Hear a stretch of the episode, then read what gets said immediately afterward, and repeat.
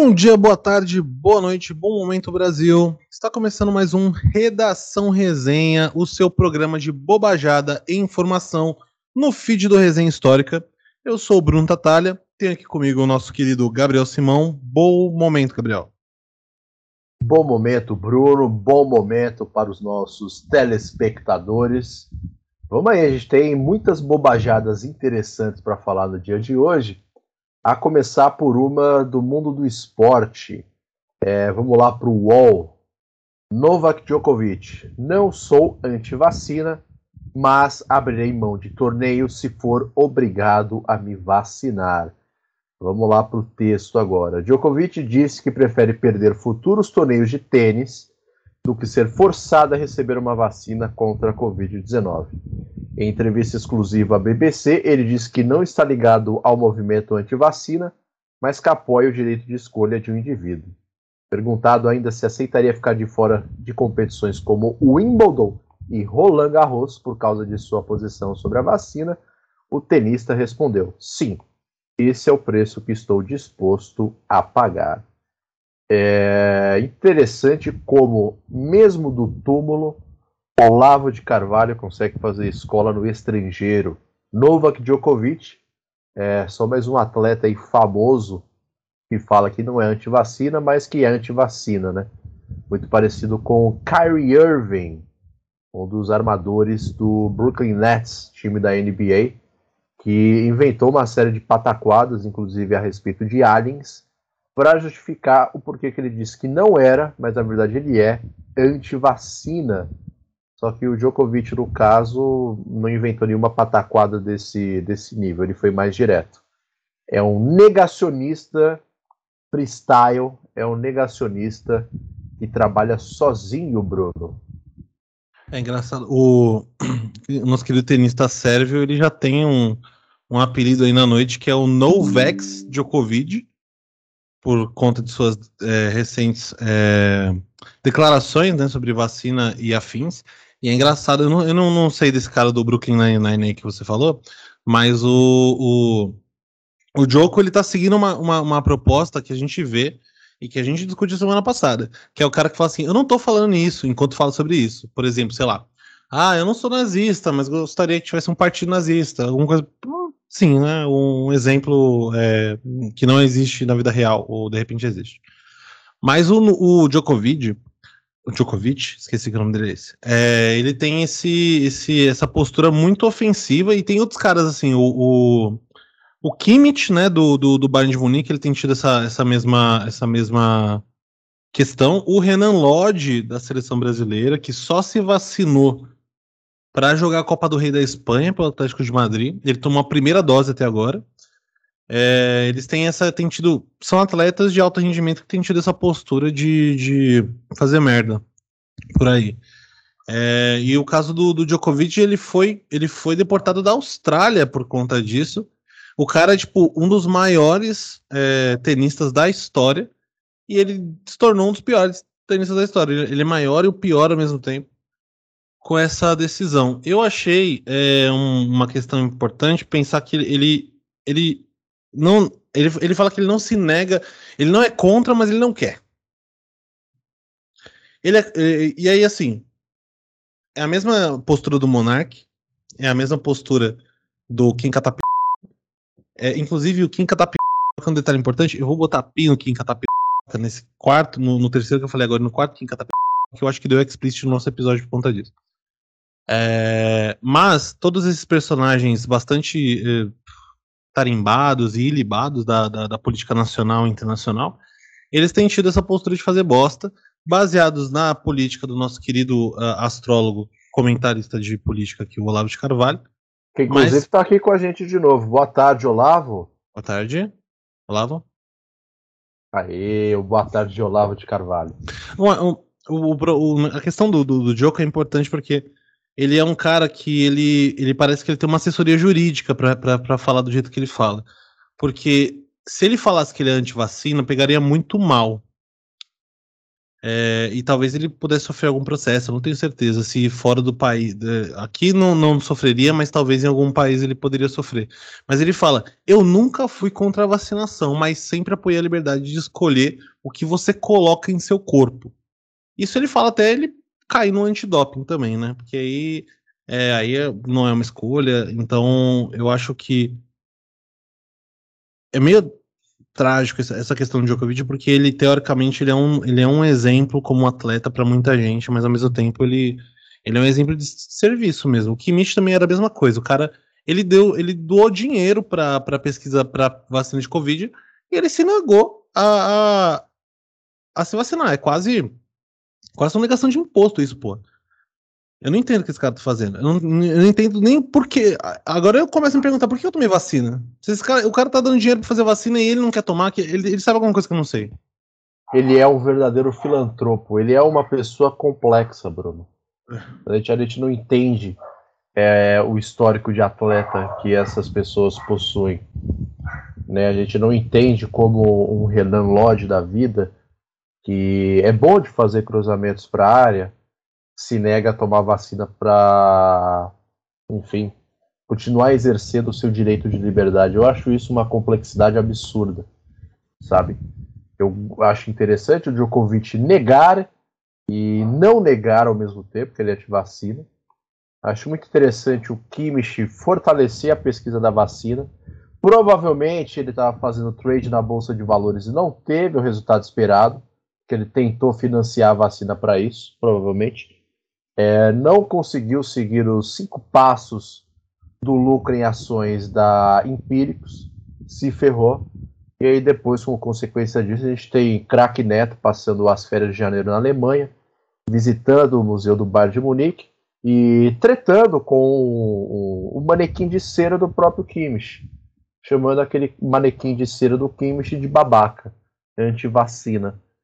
Então, assim, eu, eu acho muito complexo a gente analisar essa situação como um todo, que renderia um episódio só sobre isso, tenho certeza absoluta. Então, esse espaço que a gente tem pode ser um, um pouco injusto, com grandes figuras do esporte, né, grandes históricos de atleta, mas que provavelmente não, não sabem é, citar nenhum clássico da literatura brasileira que eles leram durante o ensino médio principalmente Monark. É, eu acho que essa questão do Neto, eu, eu geralmente, eu tô aqui para defender o Neto. Então, se o cara xingou o boneco de cera do Kimmich, o boneco de cera é do Kimmich, que é um cara que é anti-vacina. Por que, que o boneco de cera seria a favor de vacina? Ele também é contra. Ele, ele tomou Exatamente. vacina? O boneco de cera não tomou vacina, até onde eu sei. Exato. Percebeu? Percebeu o tamanho do buraco do coelho da Alice que nós entramos? Eu sempre vou defender o craque Neto. O craque Neto e a sua fantasia de Pepinha sempre vão ser defendidos aqui nesse programa. Jamais. Eu, eu, eu estou seriamente considerando deixar de comer carne de porco por causa do craque Neto. Não por causa da Pepinha. Eu não ligo pra Pepinha. Acho um personagem fraco. Acho que falta um pouco mais de, de, de verdade entrega na atriz que faz a Pepinha, né? Acho ela uma porca muito, muito, muito inexpressiva mas o fato do craque Beto estar usando ali a fantasia dela, ele, ele complementa é, é, a mentalidade humana, o mundo dos socráticos de maneira fenomenal. De maneira fenomenal. Então eu acho que o fato do craque Neto ter xingado o boneco de cera, depois essa semana ele ter feito o programa usando a roupa da Pepinha, é, a Pepinha ser uma péssima atriz, e somar tudo isso com o problema do Djokovic e outra, outras figuras conhecidas do esporte que de forma velada ou, ou amplamente debatido são anti-vacinas, acho, acho, acho importante, acho complexo, acho profundo e é isso que eu acho a respeito desse assunto. Não sei mais o que comentar. Só, bom. Eu, eu, eu, eu, perdi tudo no craque neto de Pepinha. Eu acho que o craque neto ele é mais importante do que o Djokovic nessa notícia. Aí eu dei uma procurada porque o neto ele nunca não, não fala sobre alguma coisa. Principalmente se envolve polêmica e principalmente se envolve a pandemia, que ele é um dos caras que mais se posicionou nessa pandemia, sinceramente. Eu e ele chamou. Dizer, eu queria dizer uma coisa também. Crack Neto ele podia ser muito bem utilizado como exemplo de como amarrar uma redação no Enem. Por quê? Porque o Crack Neto ele tem, uma, ele tem uma habilidade incrível de que ele está falando do Cássio, que foi gentil com os filhos dele na Florida Cup, fala sobre o Djokovic ser irresponsável, pergunta se o Abel Ferreira tem que jogar mais aberto com o Palmeiras, abre para o Veloso e para o Souza 10, corta o Maravilha, fala de novo do Jorge Jesus ser técnico do Corinthians, e aí ele faz o merchan e xinga o Cascão no microfone.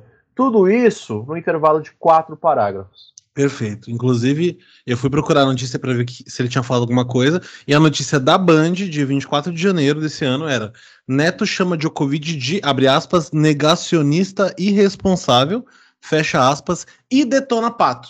Porque não dá, né, para falar de uma coisa só. Inclusive, na. na no... Não, é, por, é, porque o, quando saiu isso daí do Djokovic na Austrália ainda, o Pato fez um, um post, post um comentário, acho que no Instagram, parabenizando o Djokovic, Djokovic, né? Aí o ah. craque Beto já aproveitou e descascou o pato, porque ele, como bom corintiano, e eu, como bom corintiano, e a nossa audiência, como bons corintianos, não temos motivo algum para ter algum tipo de pra mágoa com o Alexandre falar do Pato. Pato. Exato. O... Mas assim, beleza, você justificou essa. Só que, na... quando o Neto falou do Monark,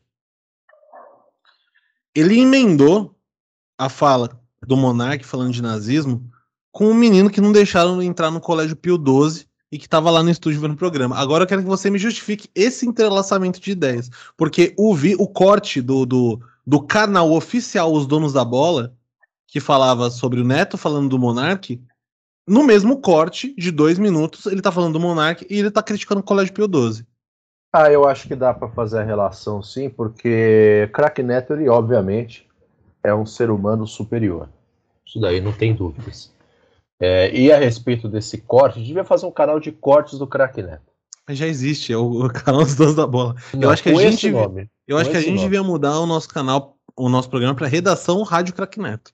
É, redação dos cortes do Crack Neto podcast. Do Craquinho Neto. Craquinho Neto. Mas vamos lá. É isso. É, é o seguinte, o Monark, como a gente sabe, ele tinha ali uma audiência de milhares de milhões de pessoas. Milhares de diariamente. Milhões onde ele propagava as mais toscas e absurdas idiotices que um brasileiro que não terminou o colégio pode proferir hoje, fora da presidência da República e fora das Forças Armadas, sociedade civil. Craque Neto ficou revoltado com isso e puxou atenção para o seguinte: como é que o monarca tem espaço para falar isso e o menino que está aqui na plateia dos donos da bola não pode entrar na segunda aula do Colégio Pio XII? Como que você nega educação a essa criança? Vocês querem que essa criança se torne o próximo monarca? Foi aí, ele foi preciso. Foi aí. Você quando ele devia vai do ser advogado, 100, cara. Quando ele vai do 0 ao 100 em uma questão de milissegundos. Perfeito.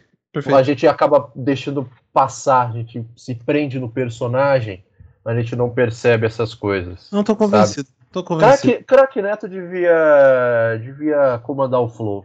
Sinceramente. O Crack Neto devia comandar o Redação Resenha. Com certeza, com certeza. Eu vou, eu vou atrás de alguém aí para trazer o Crack Neto aqui para ele fazer um fazer um, um, né, um programa com a gente, o participar do prezado amigo Afonsinho também, por que não? Prezado é amigo sim. Afonsinho, a mesa redonda do vídeo do Resenha Histórica. Fique você ligado aí, o primeiro episódio já está no ar, vai lá, dá o play, dá o like, chega no Instagram, comente o que você achou. E um dia você vai estar tá ouvindo isso daqui depois de muito tempo e vai perceber que além do primeiro episódio tem um segundo lá. Não sei quando, mas muito provavelmente vai ter. E se você tropeçar na rua, vai sair o terceiro. E pro terceiro a gente tá pensando Crack Neto apresentando como host no meu lugar e Edmundo nos comentários. Essa é a, é, é a nossa configuração perfeita aí pro, pro terceiro programa, para comemoração de três programas, né? Exato, já vai, já vai ter dado, já vai ter dado um ano de programa, mais ou menos, a gente vai fazer isso. Isso é bom fazer um aniversário de três programas. Agora a próxima notícia, Bruno. A próxima notícia é o seguinte: um tema que não, eu juro, não vai ser recorrente aqui nesse programa, a gente um pouco falou sobre isso, que é o governo federal brasileiro. Necessariamente o presidente da República, Jair Bolsonaro, É, mas nesse caso específico, a gente está falando de uma outra figurinha muito carimbada em 2020, 2021 e que teve afastado dos holofotes nos últimos seis meses, que é o nosso querido Ricardo Salles, o ex-ministro do Meio Ambiente, que deixou um quarto de ambiente. Mas a notícia do pragmatismo político, o nosso, o nosso clipping de notícias da semana, é: ex-ministro diz que Bolsonaro ganhou o Nobel da Paz e milhares acreditam. Primeiro, Ex-ministro afirmou que Bolsonaro, abre aspas, evitou terceira guerra mundial. Note que eu não utilizei nenhum artigo. Evitou terceira guerra mundial. Fecha aspas. Após Putin sinalizar a retirada de tropas na Ucrânia. Depois, ele publicou uma montagem fake da revista Time com a notícia sobre o Nobel da Paz. Milhares acreditaram e, e pressionaram perfis da Globo e do Jornal Nacional para não esconderem a informação. Com quase 600 mil seguidores no Instagram, o ex-ministro do Meio Ambiente, Ricardo Salles, está deixando a base bolsonarista em êxtase com publicações falsas. Primeiro, Salles afirmou que Jair Bolsonaro essa claque que a gente colocou aqui no boa. Evitou a Terceira Guerra Mundial após Vladimir Putin sinalizar a retirada de parte das tropas russas na fronteira com a Ucrânia. Instantes depois, instantes depois, que foi logo na sequência. Exato, é rápido tirar O ex-ministro do Meio Ambiente publicou uma montagem falsa da revista Time com a seguinte manchete: Prêmio Nobel da Paz 2022. Bolsonaro, o homem que poderá definir o futuro do planeta. Parabéns, presidente, escreveu Salles na legenda da postagem. A Times nem é brasileira, né? Não. Então, assim, não tinha nem como ser real. Não, não e, o prêmio, eu, é, e o prêmio Nobel da Paz não é feito pela Times. E é quando verdade. a Times faz a eleição de ela dá, personalidade, do, do ano, ano, ela faz no final do ano. Estamos em fevereiro e não estamos no calendário do futebol europeu. Então tá errado. A gente não tá em fim de temporada ainda. Né? Isso, não tá no fim da temporada. Deixa eu avançar. Foi o suficiente para o alvoroço completo. Parabéns, meu presidente. Que Jesus Cristo abençoe você e toda a nação. Amém. Publicou um apoiador. Ele é o presidente mais influente do mundo. Glória, celebrou outro. Glória a Deus. Orgulho é um mito de verdade, porque não existe. É, desabafou mais um. Essa parte do não existe foi eu coloquei. Os esquerdistas estão todos borrados com essa informação. Ouvi dizer que muitos nem se levantaram da cama, comemorou outro. Ouvi dizer, não quer dizer muita coisa. Alguém disse, não quer dizer que é mentira. Eu ouvi dizer. Alguém chegou na minha janela e falou assim: os esquerdistas nem se levantaram da cama. A partir daí é verdade. Você dizer que eu ouvi é dizer. Sábado. Não, mesmo assim, eu ainda acho que é mentira. Centenas também marcaram perfis de jornalistas de veículos de comunicação exigindo que a grande imprensa não esconda a informação. A página mais marcada foi do Jornal Nacional. Juntas as duas postagens acumulam mais de 65 mil curtidas apenas no Instagram. E aí eu tava pensando agora, ia ser muito legal se eles marcassem o William Bonner. Você já viu o Instagram do William Bonner? Nunca vi, mano. O, Insta, o, o, o William Bonner é um colecionador de carro. Só que ele não é um colecionador ah. de carro como o Seinfeld, que tem uma coleção de Porsche.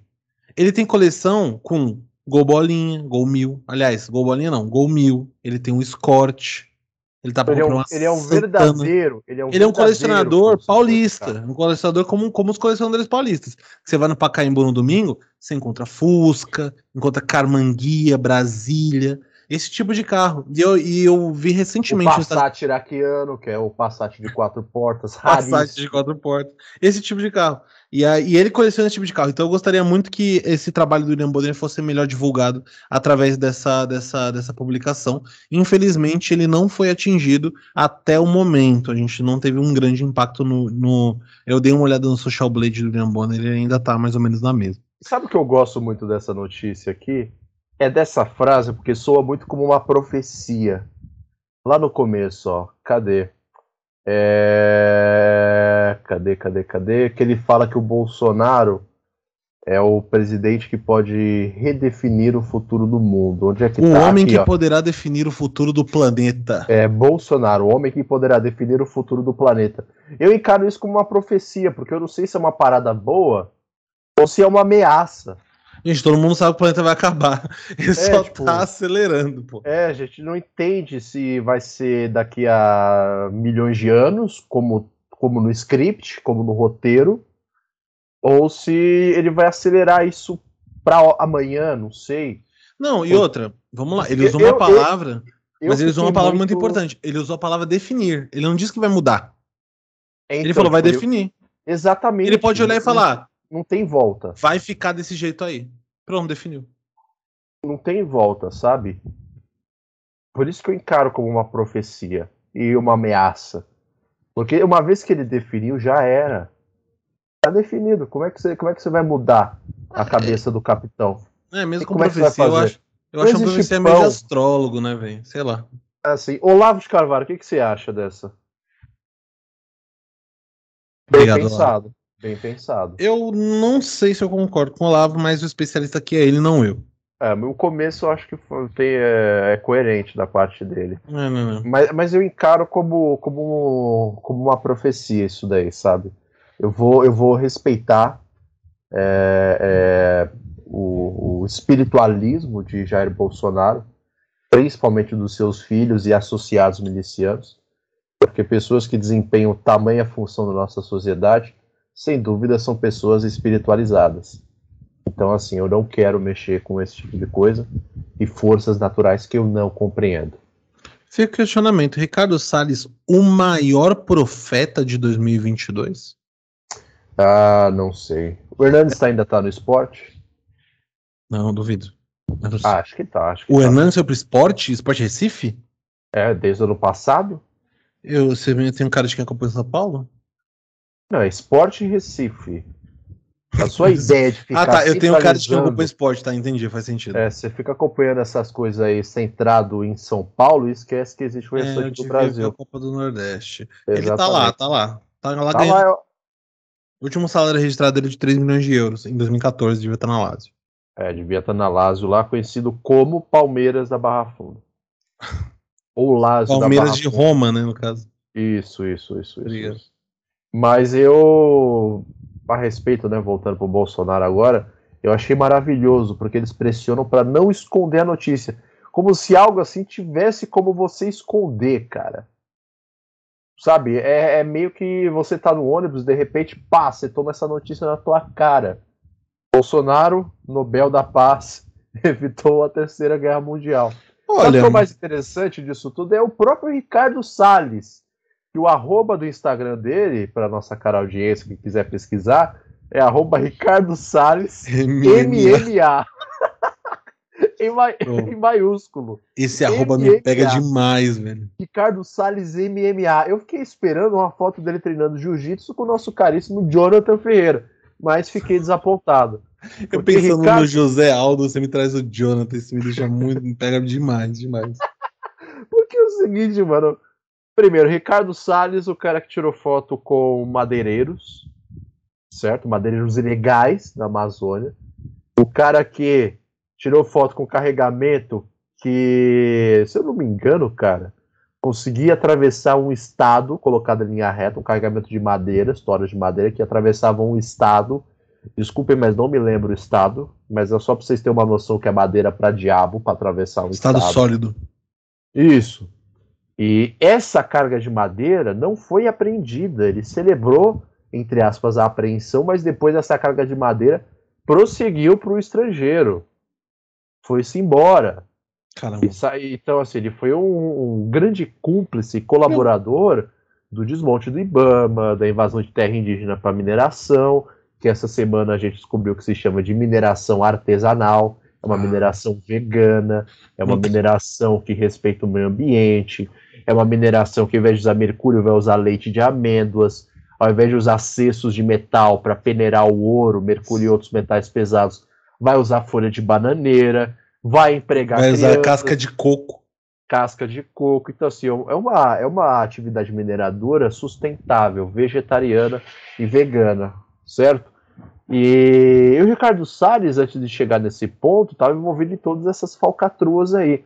Ao mesmo tempo que ele mantinha esse arroba que faz uma clara referência ao MMA e ao UFC, certo? E, antes dele começar a brincar de fazer Photoshop no tempo livre que ele tem em casa, enquanto espera é, o Ministério Público de São Paulo entregar mais alguma notificação sobre algum processo que ele está enfrentando, sobre alguma besteira que ele fez aí no passado recente ou num passado mais distante. É, o Ricardo Salles é praticamente o Houdini do mato, né? Ele faz aparecer e desaparecer o que ele quiser, praticamente. É, Para a gente não sair do tema governo federal, embora a gente não tenha falado do governo, a gente está falando do Ricardo Salles, que ah, tá, achei que você ia falar de MMA. Eu queria falar de MMA sim, porque qual que é o problema de falar de MMA? Nenhum, achei que você ia falar pra gente não fugir do tema MMA. Não, mas a ideia é essa mesmo, eu quero, eu quero falar ah, de MMA. Ah, mas sabe tá, quem é um grande lutador de MMA? Renzo Grace. Não, não. Amigo de Mário Frias. Vladimir Putin. Vladimir Putin. Homem briga com um urso, meu amigo. Exatamente. Carrega uma seringa do tamanho do mundo nas costas. Exato, é por isso que eu gostaria de partir para a próxima notícia. Vamos lá então, próxima notícia aqui. Homenagem de Bolsonaro a soldados comunistas provoca desconforto em apoiadores. É, somos solidários à Rússia, disse Bolsonaro a Putin no Kremlin. O presidente iniciou a visita a Moscou homenageando soldados comunistas. Apoiadores mais radicais, como se existissem apoiadores menos radicais. É, apoiadores mais radicais podia ser só apoiadores. Né? É, pleonasmo. Quem que tá péssimo... tá apoiando esse maluco que não é radical, é, pelo amor de Deus? É, péssimo texto. Apoiadores consideraram o ato como uma afronta uma vez que Bolsonaro ainda diz combater o comunismo do Brasil. É, é aquilo, né? O comunismo ele serve para pessoas que não fizeram o teste do pezinho, homens de masculinidade heterossexual extremamente frágil, tiozões do Zap, certo? Que gostam de brincar de fazendeiro, mas dirigem uma picape a etanol transmissão automática e, e metidos a intelectuais. Desculpa, o Olavo está aqui com a gente, mas precisava ser dito. Pessoas metidas a intelectuais, mas que são frustradas em alguma fase da vida e têm preguiça de ler as coisas e querem saber tudo ao mesmo tempo. De volta ao texto. O presidente Jair Bolsonaro iniciou sua agenda de encontros com o presidente russo Vladimir Putin. Moscou tem seis horas a mais de fuso horário com relação a Brasília. Isso é uma informação importante, tá? Às 9 horas da manhã, horário de Moscou, ou seja, 3 da manhã, horário do Brasil, Bolsonaro depositou. Tá errado, tá errado. Peraí, peraí, peraí. Tá peraí. Não, não. Provavelmente tá não está errado, mas eu não entendi. Eu sou muito ruim com o fuso horário. Moscou tem 6 horas a mais. Isso. Se lá é 9 9 da manhã. Ah, é 9 da manhã. Então 3. aqui é 3 da manhã. Tá, beleza. Tá, tá errado. Que isso, mano? Tá maluco? Tô. Eu percebi. Vamos lá então, de novo. Às 9 horas, horário de Moscou, Bolsonaro depositou flores no túmulo do soldado desconhecido. Ou seja, Bolsonaro madrugou para prestar homenagem aos comunistas em Moscou. Vale lembrar que o monumento homenageia os soldados que lutaram na Segunda Guerra Mundial, quando a Rússia era o centro da antiga União Soviética. Como assim? Como assim era o centro? Ela era a União Soviética. Não, era o centro. Você tem as outras repúblicas. A, a, a, URSS é a União das Repúblicas Socialistas Soviéticas. Ela não, tem, não é só a Rússia. Ah, Você tem a é Transcaucásia, é mas tudo faz parte. Ela podia ter colocado só a União Soviética. A gente ia entender que ela era, o, era o, o, onde o rolê fervia, sabe? O pragmatismo político, ele gosta de usar esses detalhes, cara. Você tem que respeitar. Bem, bem, não então. se briga nunca com a notícia. A gente briga com o jornalista. Eu okay. vou tomar gimo, hein? não, pelo amor de Deus. Voltando ao texto. Antes de ser presidente da Rússia, da antiga União Soviética, Putin foi diretor da KGB, o serviço secreto do antigo país comunista. Abre aspas aqui, a homenagem de Bolsonaro a soldados comunistas soviéticos não deixa de ser uma pequena ironia para um político que, no seu discurso de posse em 2019, havia prometido trabalhar para livrar o Brasil do socialismo fecha aspas. Afirmou... Não, não. Ele havia prometido trabalhar para livrar o Brasil do socialismo. Você Perdão, faltou, faltou emoção na minha fala. Afirmou o jornalista Igor Gielov. Nos túmulos repousam restos mortais dos defensores comunistas de Moscou que seguraram os invasores nazistas a poucos quilômetros da capital. O monumento também traz em seu conjunto 12 pedestais com o nome das chamadas cidades-heróis, título soviético dado àquelas que resistiram a cercos brutais. Essa batalha de Moscou, inclusive, é muito interessante da Segunda Guerra Mundial. Nas redes sociais, alguns bolsonaristas mais radicais, ao pleonasmo aí de novo, demonstraram desconforto com o que viram. Abre aspas, o professor Olavo deve estar se revirando no túmulo, fecha aspas, lamentou um usuário cujo comentário recebeu centenas de curtidas. Curtidas entre apóstrofo, né?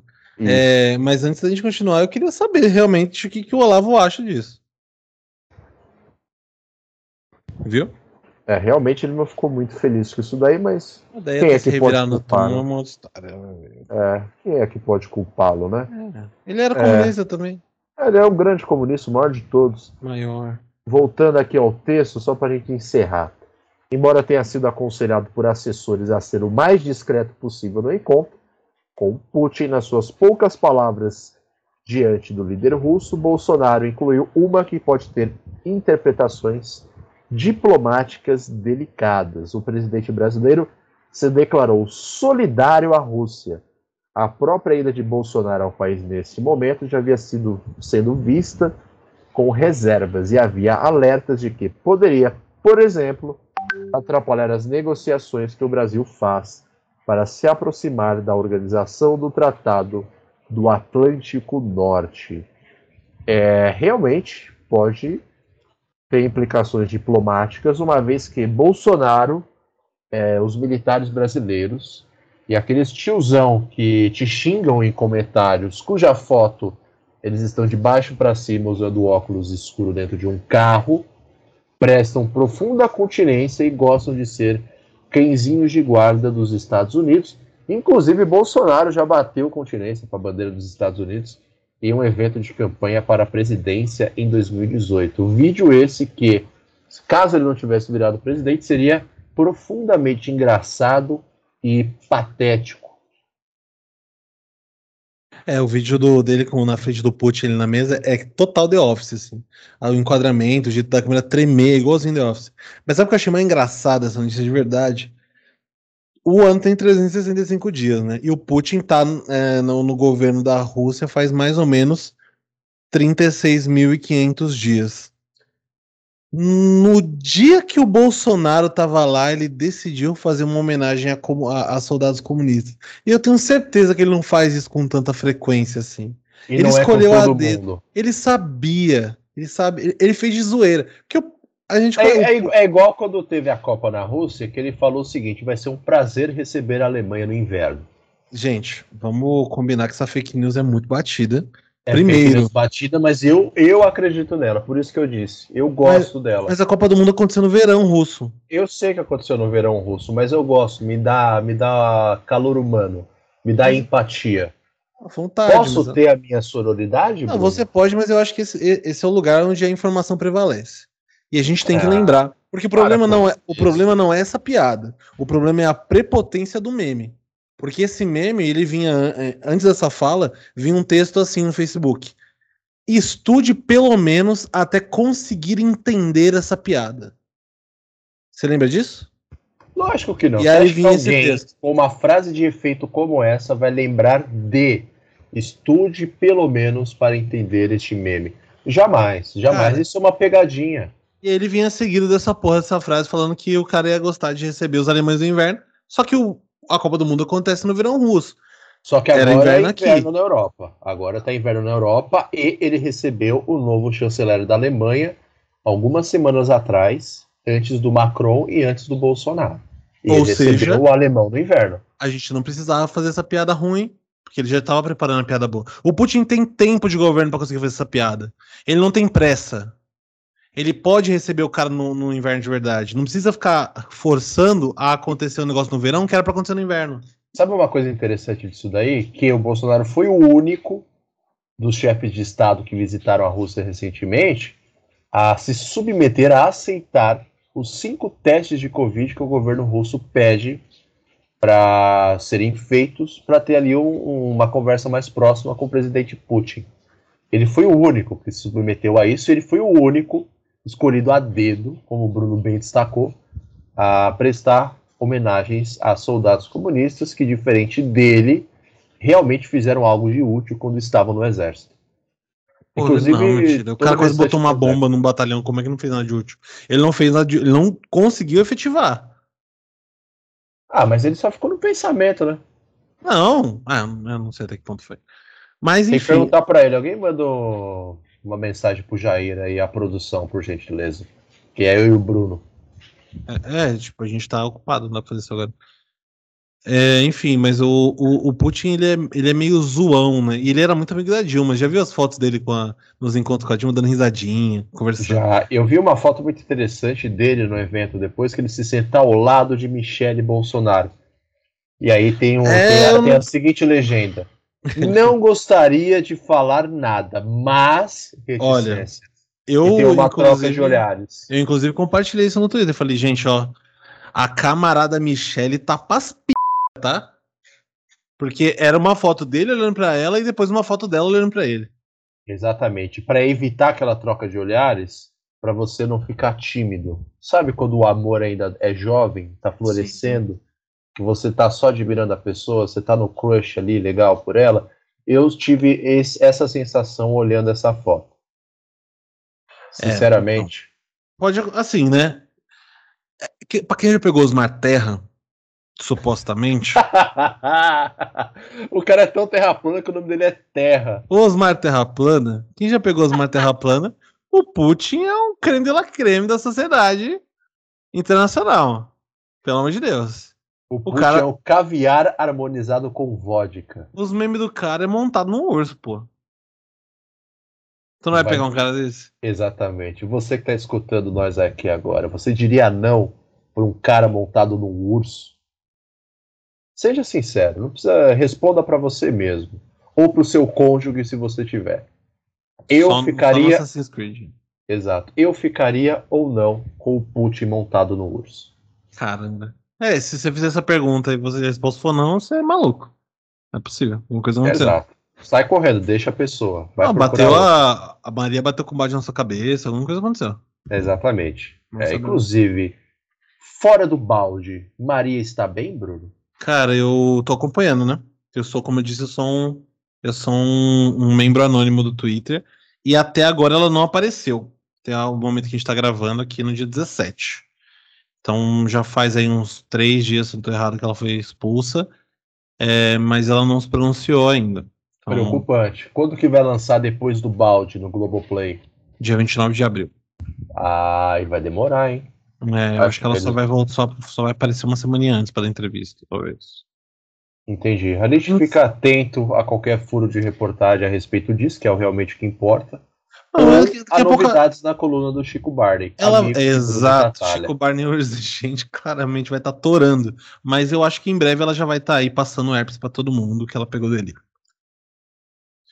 Bom, partindo para a nossa próxima notícia, trazendo já um tema já tradicional do, do, do, do nosso podcast, que é nazismo, mais especificamente voltado para a figura do Bruno Ayub, o vulgo monarca. Monarquia para os íntimos. A gente vai agora pedir música no Fantástico com a terceira notícia seguida do pragmatismo político, que diz: Monark pede ao New York Times para publicar que ele não é nazista. Abre aspas, preciso de ajuda internacional. Pede, é, fecha aspas. New, New York Times compara Monark com Joe Rogan e diz que podcaster pediu para jornal dizer que ele não é nazista. Abre aspas, estou sendo destruído por defender uma ideia que é constitucional nos Estados Unidos. É uma patrulha sem fronteiras, fecha aspas. E aí aparece a fotinho dele fumando maconha, né? A, da notícia do New York Times, diz Brazil, Joe Rogan faces his own firestorm over free speech.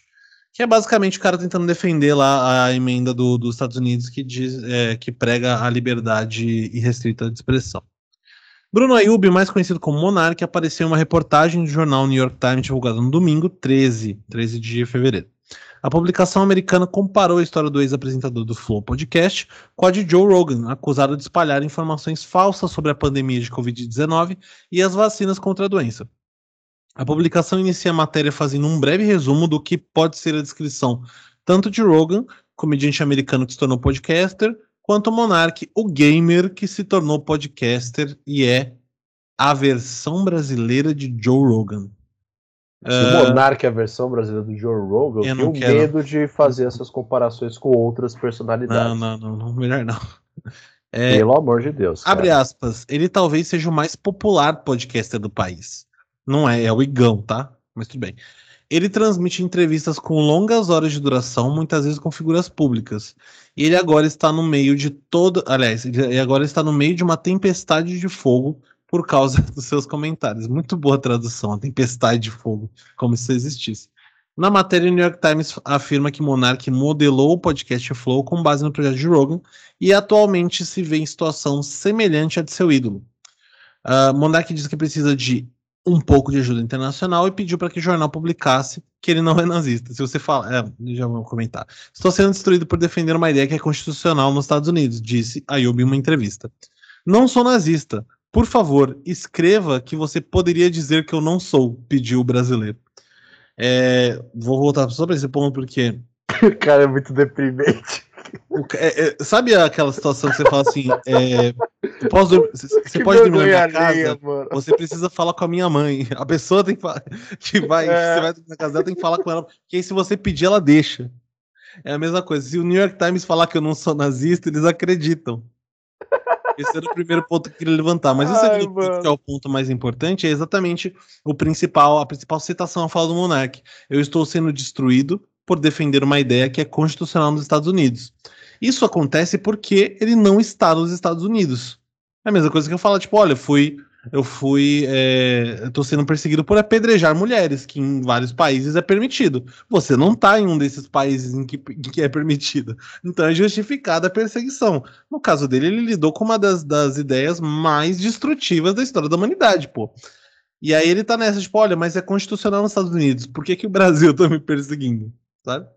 É, e eu acho que, eu, eu, como a gente já tinha adiantado, mas só para frisar, porque a gente não falou de fato, o Bruno Ayub não terminou o ensino médio. Logo, as aulas de geografia do terceiro ano ficaram faltando nesse caso, e faz sentido, é, baseado na experiência do Monark, entender que ele não sabe que ele não está nos Estados Unidos. Porque ele está no estado, ele está em São Paulo. Como é que ele sabe que esse não é um dos que estão unidos? Você entende? Você entende essa relação?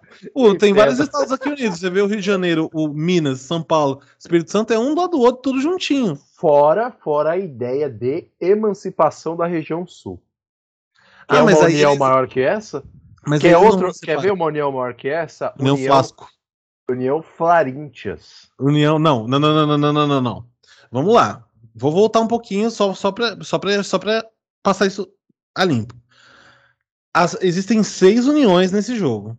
Flamengo e Palmeiras, é, final do, do final do da Libertadores 2021, sendo no Rio de Janeiro a, a União Bota Pau, a União Paunense e a União Pau da Gama. Em São Paulo existe a União Flantos, a União São Flaulo e a união Corengo-Pau-Gatas, que é o que você deveria estar tentando se tentando dizer e disse de forma tá muito maluco. Você tá maluco. De forma é muito errada. Eu estou errado? União Corengo-Pau-Gatas. Ih, Porengo Pau-Gatas. Isso. Plantos, para começar, já é nome de salgadinho, sabor requeijão.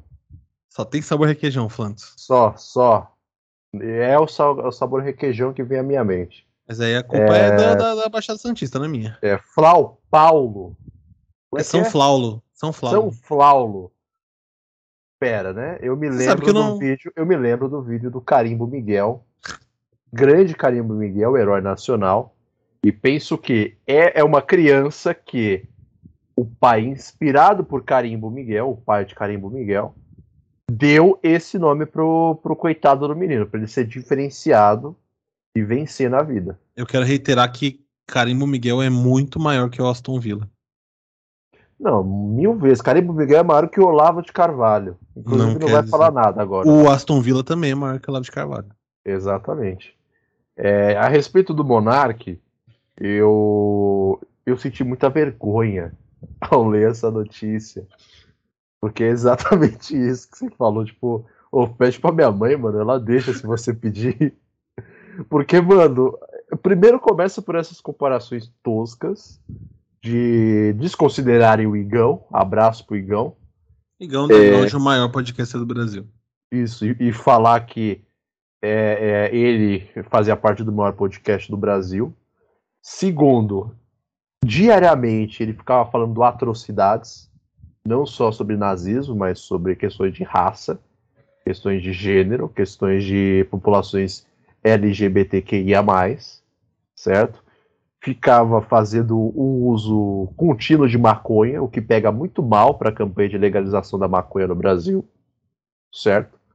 Porque você vê o cara fumando maconha por três horas seguidas e vê que ele é um monarque, desculpa, não há argumento que sustente a legalização da maconha aqui no Brasil.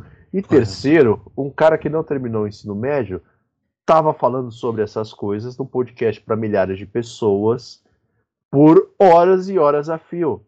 Sendo que antes o que o cara fazia era gameplay de Minecraft. Minecraft que as coisas são quadradas, não nem geometricamente, não é nem geograficamente correto. Exatamente, não tem uma tipo, precisão geográfica. Não, e eu tenho certeza não tem um respeito ele, topográfico também. Ele, ele fica numa, tipo, ah, vou falar nos Estados Unidos, porque aqui, Brasil e Estados Unidos é diferente, mas se eu entrar no modo criativo, eu consigo ir voando até lá. Eu tenho, ele tem essa sensação, eu tenho certeza. Porque ele não entende de geografia, assim como ele não entende de política e de liberdade também. Que é o ele Exatamente, exatamente. E.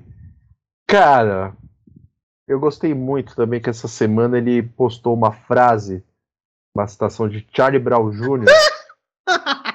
eu vou colocar é... aqui, calma aí, calma, calma. Por favor, Bruno, eu gostaria que você lesse. Peraí, mas é porque é porque o mais legal é, o, é, o, é, o, é, a resposta, né? É, é a Bom, resposta vamos lá. que deram a este tweet. O... Porque eu abri pela resposta. Né? Sem querer, eu fui procurar o link e achei a resposta. Mas no dia 15 de fevereiro, que foi a última terça-feira, ele, come... ele botou, abre aspas, podem me tirar tudo que tenho, só não podem me tirar as coisas boas que eu fiz para quem eu amo. Fecha aspas. E o arroba DemetriosMTS, o alvinegro rachado, respondeu: Não, não cita Charlie Brown, mano. Não. E era só isso. Ô, oh, mano, cita Charlie Brown, não, truta. E aí moral. o Gabrielito Mundinho 50 Cent comentou: ele cita o que ele quiser, porra. Claramente né, a galera ainda não entendeu qual que é a questão da liberdade que o Monark que o Monark tá quebrando o tempo todo. Ele faz uma citação nazista, depois ele cita Charlie Brown Jr., que, por mais que não seja a maior banda do, do, do cenário nacional, ela não é exatamente uma banda nazista. Você podia citar, sei lá, o Pantera, você podia citar algumas. Alguns, tem alguns exemplos de, de. O traje ao rigor. O traje ao rigor. Enfim, que não são necessariamente nazistas, mas que estão é, mais próximos né, do que o. São mais o coerentes com o que o Monark defende. O Charlie Brown deu um soco na cara do Marcelo Camelo. Não tem nada mais antinazista que isso, gente. É isso. É e aí isso. eu queria. É isso. Podem me tirar tudo que tenho, só não podem me tirar as coisas boas que já fiz para quem eu amo. Ai, cara, é eu muito gosto bom que ele claramente copiou do letras.com, porque ele não vai conseguir escrever isso tudo em sequência. é, o que eu gosto disso é porque a gente viu a notícia como essa e tem mais uma afirmação do seguinte: é o cara de mais de 30 anos que não quer assumir responsabilidade pelas besteiras que ele fala, tá ligado? É isso. É. é. Isso. É Pelo menos eles botaram Caio, uma... É o Rodrigo Caio, jogador de condomínio, sem o condomínio. Sem o condomínio. Pelo menos eles colocaram uma foto legal dele no, no, no, no New York Times, mas aí eu percebi que é só uma foto em, é, em o panorâmica. Baseado, é, o baseado tá da hora, pelo menos. Não, mas se você, se você cortar essa foto quadradinha, só a cara dele, não fica tão legal quanto o panorâmico, assim. É, esse... Esse... É, como é que fala? Esse plano alargado que lembra muito uma tela é, ultra-wide de monitor, o plano largado trazendo o fundo meio, meio ao mesmo tempo meio neutro, mas meio escuro, com os móveis que você não consegue distinguir no fundo, fica mais bonito. Mas é aí que tá. O, a foto fica bonita por conta do que tá em volta do Monark, não dele, de fato. É o baseado dele, é a fumaça que sai do baseado dele, é o fundo dele, é o plano em que foi tirada a foto, mas não tem nada de importante dentro do Monark. Será que o New York Times disse que ele não é nazista ou colocou a mesma coisa que a gente leu na tradução da notícia? Ó, oh, fala que eu não sou nazista. Fica aquele se questionamento. se eles colocaram isso, mano, muita bancada. Não, fica aquele questionamento que é o, fica um questionamento que é o seguinte: a gente vai ler o que o New York Times escreveu sobre Monark? Obviamente que não.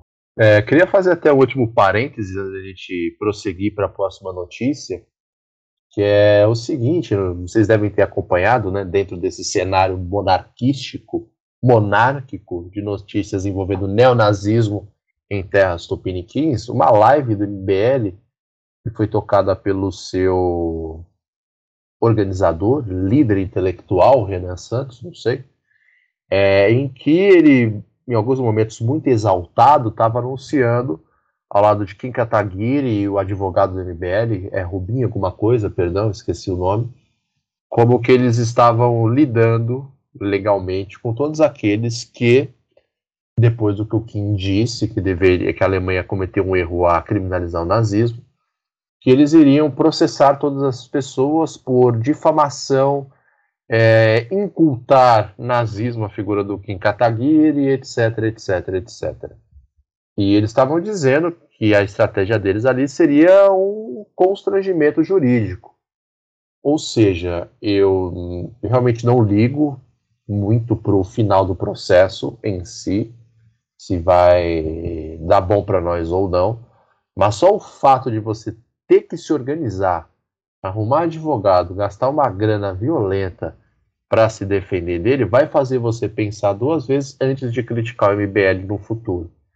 Então é o neoliberalismo de Faria Leimer a todo vapor. Amigos, amigos de Lucas Fontoura, membro do Resenha Histórica. Aluno de Adão Smith, um dos pais pode, do liberalismo. A gente pode chamar isso de neoliberalismo de Estado? A gente pode chamar eles também de neoliberalismo de batina. Ou proto-neofascistinha de merda?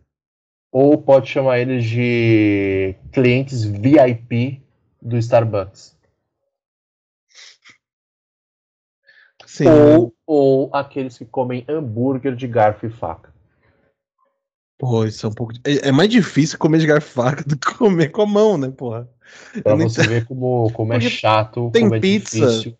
Tem pizza que é mais fácil. Quando a pizza a massa é muito fina, às vezes é mais fácil comer de garfo e faca. Mas hambúrguer, não sei que contexto é esse em que é mais fácil comer de garfo e faca. Você tá maluco? Eu quase te quiquei da reunião agora por causa disso que você falou sobre a pizza. Mas, eu vou deixar cara. passar. Mas eu que vou editar, você não pode me quicar. é verdade. É... Mas assim, cara, é difícil, né? A gente vê o MBL, que há pouco tempo atrás queria criminalizar o MTST, e qualquer outro grupo político ou social que estivesse insatisfeito com o governo e quisesse protestar em lugares públicos, incluindo sedes governamentais, escolas e universidades públicas. E agora quer processar todo mundo que falou o óbvio a respeito do que o Kim Kataguiri disse. E sempre tem um ou outro ali que acaba metendo dois pés na porta. Mas assim, é o MBL mostrando que ele sempre foi liberalismo para aqueles que frequentam Faria Lima e conservadorismo típico brasileiro para aqueles que não frequentam a Faria Lima. É Pô, isso. Passar a frequentar a Faria dele. Lima, então. O papel deles é esse.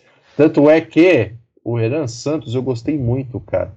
Porque ah, o jeito que ele se veste, camisa, calça e sapato ou sapatênis, e o jeito que ele fala, lembra e muito o saudoso e carismático Luiz Bossa. Inclusive, fiquei até curioso, entrei no perfil do Renan no Instagram para ver se ele, assim como Bolsa, tem como berço de nascença o bairro da Moca. E tem? Não encontrei essa informação, infelizmente. Ah, que pena. Se não, é rara, não, se não for a Moca, é a Pompeia, né? Geralmente não, não costuma fugir muito disso, não. É, geralmente é isso. Bom, a gente falou bastante. O Monark deu pano pra manga aqui nesse, nesse podcast já. Muito obrigado. Queria agradecer ao Monark por, por, por ser o nosso motor, nosso primeiro motor aqui para os primeiros episódios. A gente está gravando aqui o quarto episódio. Se nenhum dos outros três é, foi banido da plataforma, esse aqui passaria, passará a ser o quarto. É, ou pode ser que se ele for o primeiro, vocês sabem que alguma coisa deu errado. Ou muito certo. Mas eu acho que por enquanto a gente pode deixar o Monark em paz. Até a semana que vem. Então até a próxima vez que ele abrir a boca ou voltar em um outro podcast. Ele fala, não, não dá, ele fala muito, não, ele nunca fecha a boca. Daqui a pouco vai começar o podcast dele com o PC não vai? então vai rolar um programa assim? Ah, não sei. Acho ou é que... ele o Adrilles, ou é ele o PC. Vamos rolar um, um negócio. E, e, e, o, e o Nego Di Talvez. talvez, talvez. Monark e Negudi. Eu apoio. É mais saudável, né? Não é, não, porque ele é nazista. Você é mais saudável nesse caso. É, acho que só o Negudi. Podia ser um podcast do Negudi. Podia, né? Ele é o mais tranquilo o, desse O Monark pode, pode trabalhar na Jovem Pan tranquilamente, agora que o surreal Adrilho saiu de lá também. Abriu uma, vaga. Ah, abriu uma vaga Monark, boa, mas eu acho que ele teria começado no Morning Show. Ah, cara. Monark pode ter o seu primeiro CLT, realmente, né? Ele podia fazer o grande debate na CNN. Com o Caio Coppola. Já pensou Não, o Caio Coppola não tá mais na CNN, infelizmente. É verdade, ele podia fazer a cópia desse quadro na Jovem Pan. No Boletim, Morning Show. Boletim Coppola, e Mo... Coppola Monark. Nossa, Carol, que ideia. Ó, eu, eu, acho eu, que a gente devia investir, hein? Essa ideia é e tão o Adriles devia ser contratado pela Record. Tem uma coluna no r7.com, um site que ninguém lê.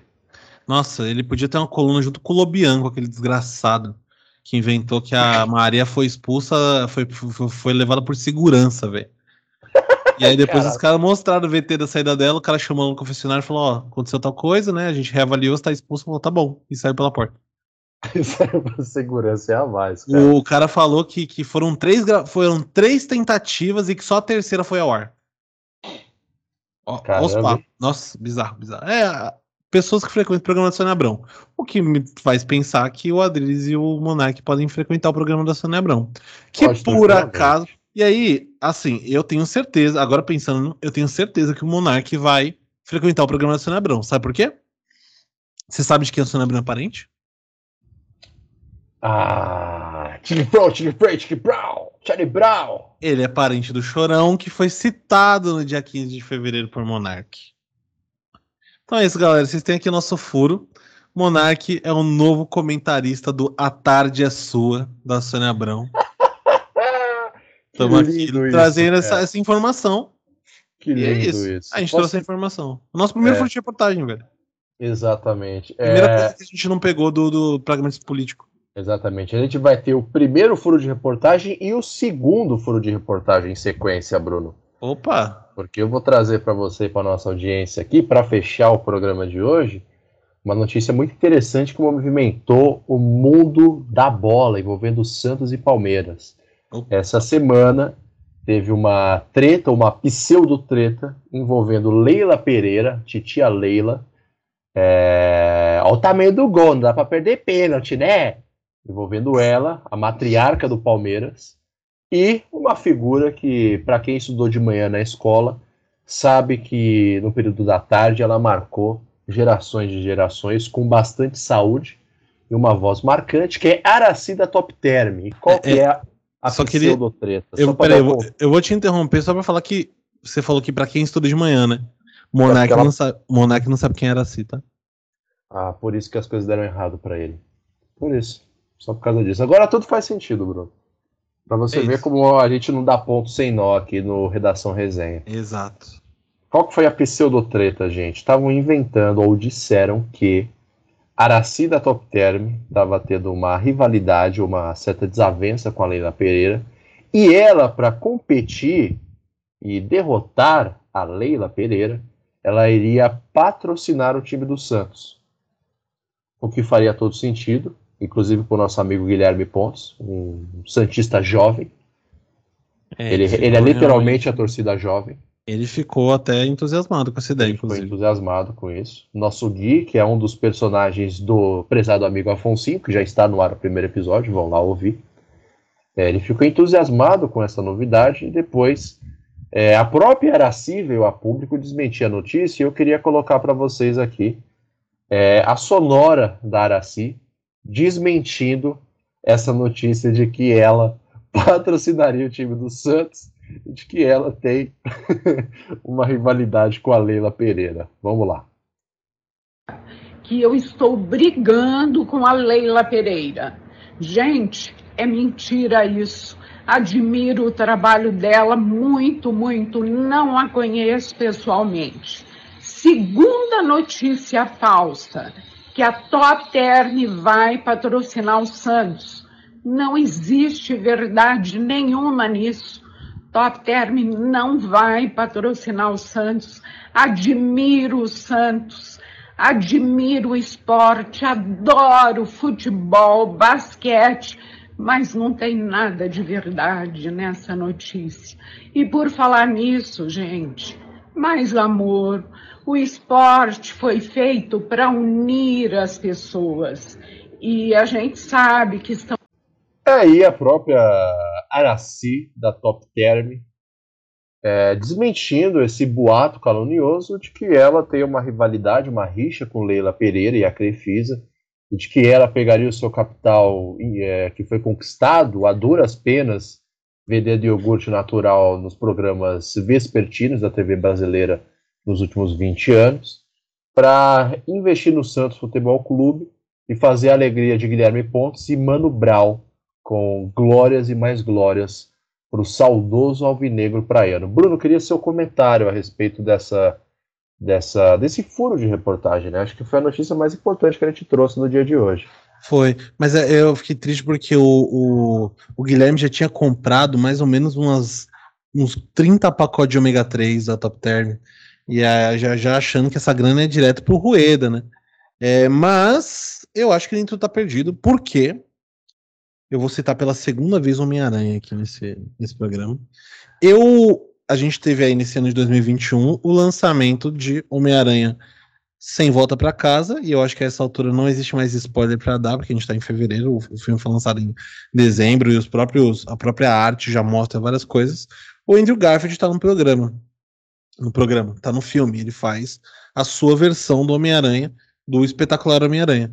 E a quantidade de vezes que o Andrew Garfield publicamente negou estar nesse filme só me faz ter mais certeza de que, um, sim, a Top Term vai patrocinar o Santos na próxima temporada. E sim, essa mulher quer arrancar os cabelos da Lila Pereira. Não é possível. E, cara. Será? Assim, ela, ela, tem uma cara de Santista, né? Uma cara de velha e que torce pro Santos. Ela tem cara de torcida jovem. Não, o Guilherme tem cara de torcida jovem. Não, não, não, não, não, não, não do Santos. É, o Guilherme é um ponto fora da curva, com certeza. Ninguém, a torcida jovem do Santos e a torcida jovem do Botafogo juntas têm uma, uma idade média somada de 92 anos. E que quando o Guilherme chega, ela despenca para 90 anos. Tudo bem, são. A gente tá falando dessas duas torcidas. A gente tá falando de 25 mil pessoas? Sim, 25 mil pessoas. 10 em Santos, 15 no, no, no Rio de Janeiro. Ainda assim são pessoas. Elas ainda são pessoas. É importante a gente, a gente sempre falar sobre a humanidade das pessoas. E assim, eu acho que ela tem tudo a ver com o Santos. É, essa, essa imagem, inclusive a, a Araci tem sido tem estado muito low profile nos últimos tempos.